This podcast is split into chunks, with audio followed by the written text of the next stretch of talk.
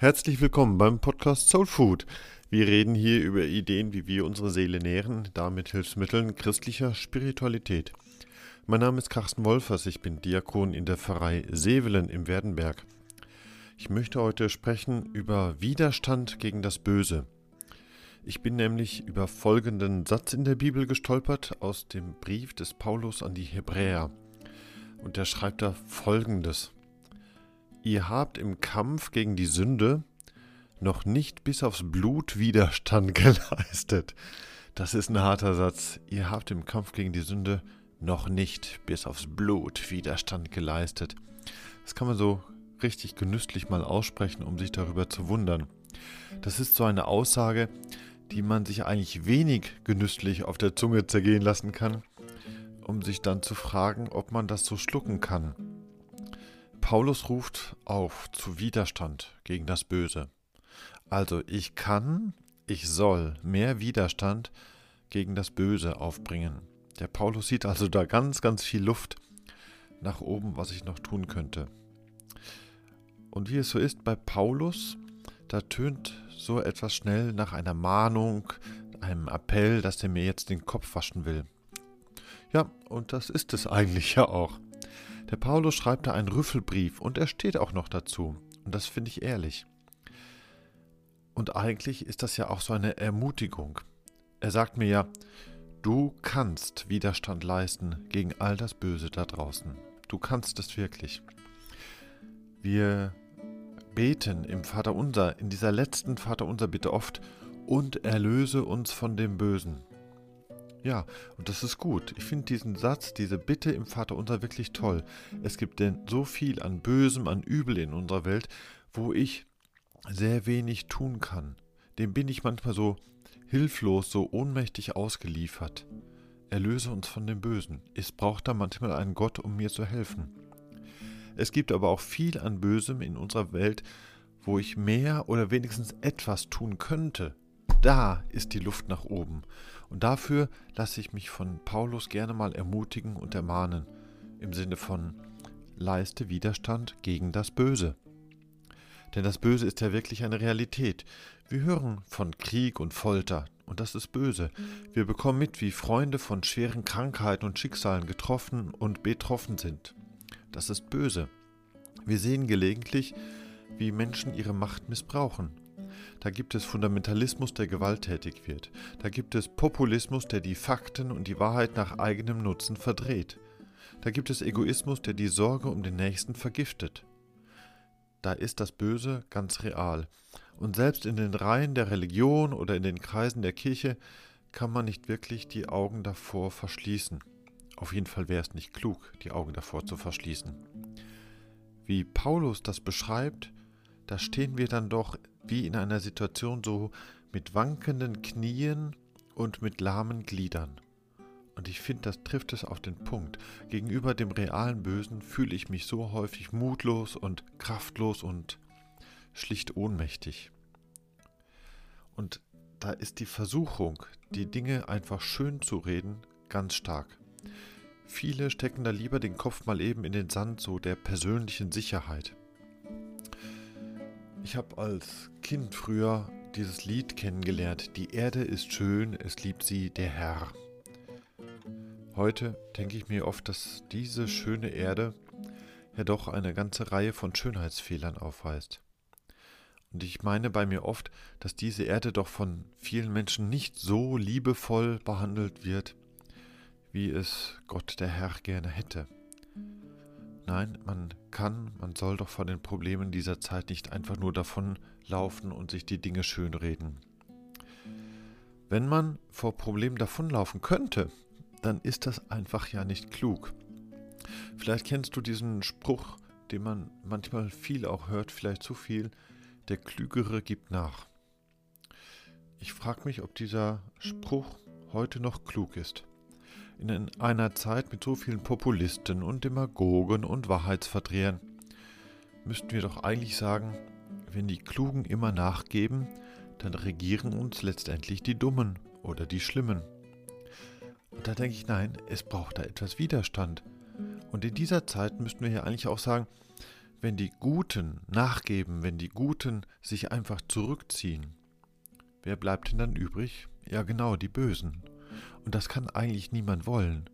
Da braucht es von denen, die gut sind, doch ein wenig mehr Engagement, ein wenig mehr Parteilichkeit, ein wenig mehr Widerstand. Und da ist Luft nach oben.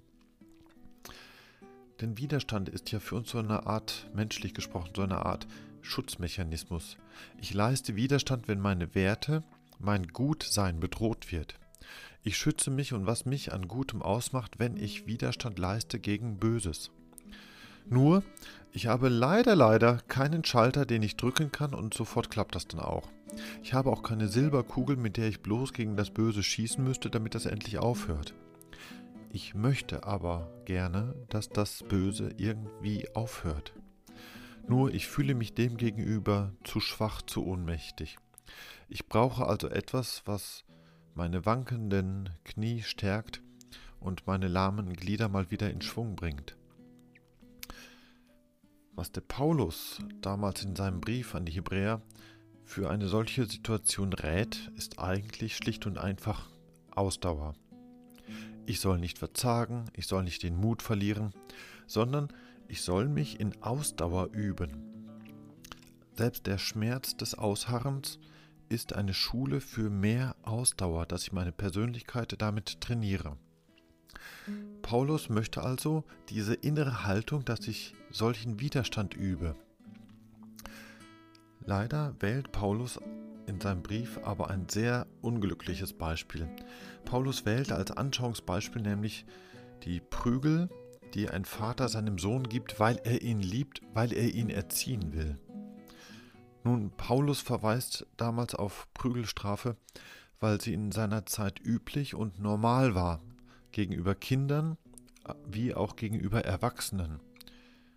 Wir wissen heute natürlich, dass Prügel eine schlechte Schule ist. Wir wissen heute, wie viel Böses gegenüber Kindern durch diese Bibelzeilen gerechtfertigt wurde.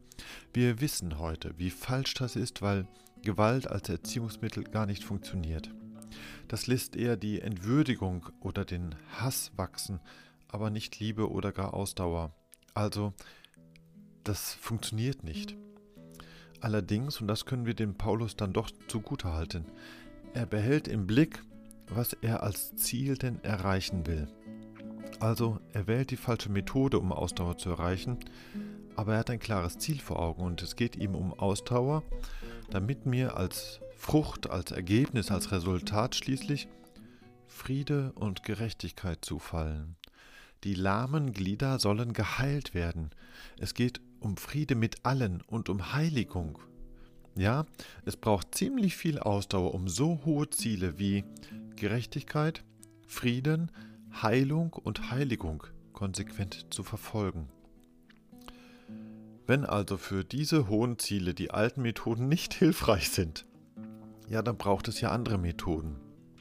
Und dann stehe ich vor der Frage, was mir denn wirklich hilft, dass ich mehr an Ausdauer gewinne, dass ich in Problemen oder Situationen, wo ich mit Bösem konfrontiert bin, dass ich dort Standhaftigkeit habe und Ausdauer praktiziere.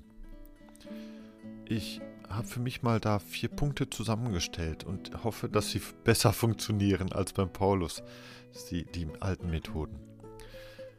Ich glaube erstens, es hilft mir ausdauernd zu sein im Widerstand gegen Böses indem ich mir bewusst bin, indem ich mir bewusst mache, dass ich für das Gute bin. Ich mache mir bewusst, dass ich für Werte bin wie Gerechtigkeit und Frieden. Ich bin mir bewusst, dass ich für Heilung und Heiligung bin. Das ist mein Standpunkt und wenn die ganze Welt auch böse wäre, ich halte mich daran fest, dass ich für das Gute bin. Es mag mir selbst nicht immer gelingen, aber die feste Absicht, der starke Wille, das Bewusstsein dafür ist unbedingt da.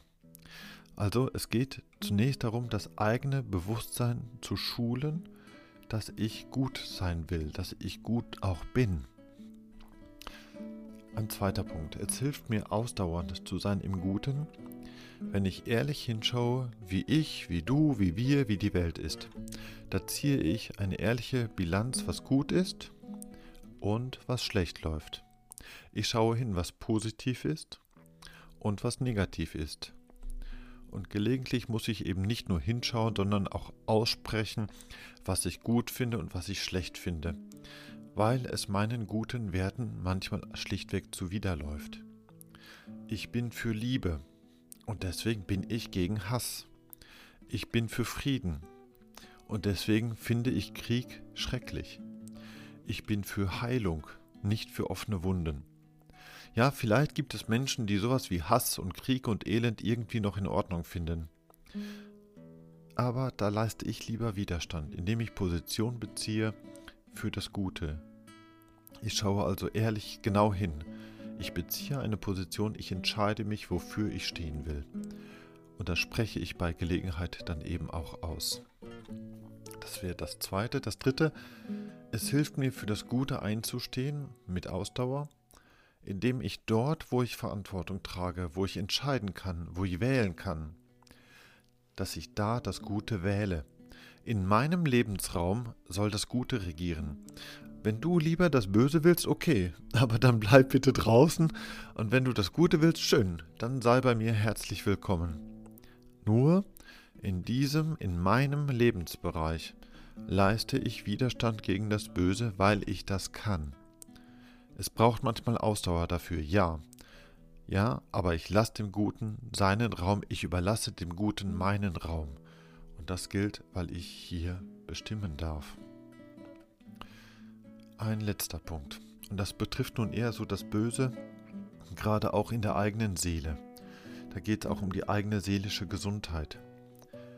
Stell dir das Böse einfach vor wie so ein kleines, grünes, ekliges Monster, das eben auch irgendwo in der eigenen Seele hockt. Normalerweise hockt das irgendwo in einer Kiste oder in einer Ecke oder versteckt sich irgendwo. Jetzt stell dir vor, dieses kleine, böse, grüne Monster ist hungrig. Denn für wahr, das Böse hat die Neigung, wachsen zu wollen. Das klingt jetzt so ein bisschen nach Zähneputzen, aber vielleicht ist es ja genau so. Ich kann mein kleines grünes Monster wachsen lassen, wenn meine Negativität, meine schlechten Gefühle, meine Unzufriedenheit, mein Hass es wachsen lassen. Das Böse frisst das gerne alles auf, um daran zu wachsen. Ich kann meinem kleinen grünen Monster aber auch andere Nahrung hinstellen. Hier so ein paar Vitamine der Liebe, dort so eine Energieriegel Versöhnung. Und wenn ich so mein kleines grünes böses Monster füttere, dann wird es wahrscheinlich erst die Nahrung verweigern und wenn es dann doch frisst, dann schau zu, es wird dann immer kleiner und kleiner und kleiner. Irgendwann ist es vielleicht ganz verschwunden. Und diesen Zustand nennen wir dann innerer Friede oder sogar Heiligkeit. Also zum Schluss eigentlich ein doppelter Ratschlag. Mach das Böse in dir ruhig etwas lächerlich. Behandle das wie so eine fiese Witzfigur und gib ihm die Nahrung, die es nicht verträgt. Zum guten Schluss, vielleicht kennst du auch den Spruch, hasse die Sünde und liebe den Sünder. Mit hassen, naja, ich weiß nicht, ob das so gut ist, aber der Spruch, hasse die Sünde, liebe den Sünder, das ist ja so ein Versuch, eine Grenze zu ziehen für das Gute, für meine guten Werte, für meinen Lebensraum, in dem das Böse keinen Platz haben soll.